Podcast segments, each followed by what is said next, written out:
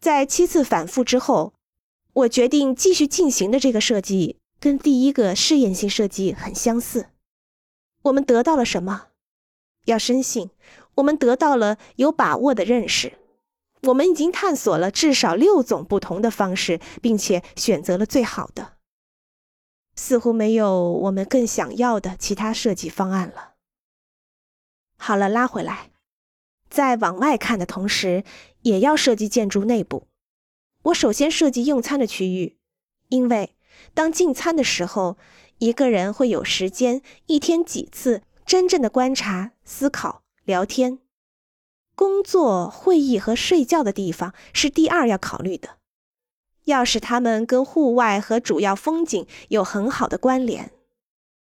如果一个人有一个特别的私人空间来沉思，一个我喜欢称之为“极乐之所”的地方，就像美国神话学者约瑟夫·坎贝尔的《追随天赐之福》中一样，他可能会得到最主要的风景。在一个房间里。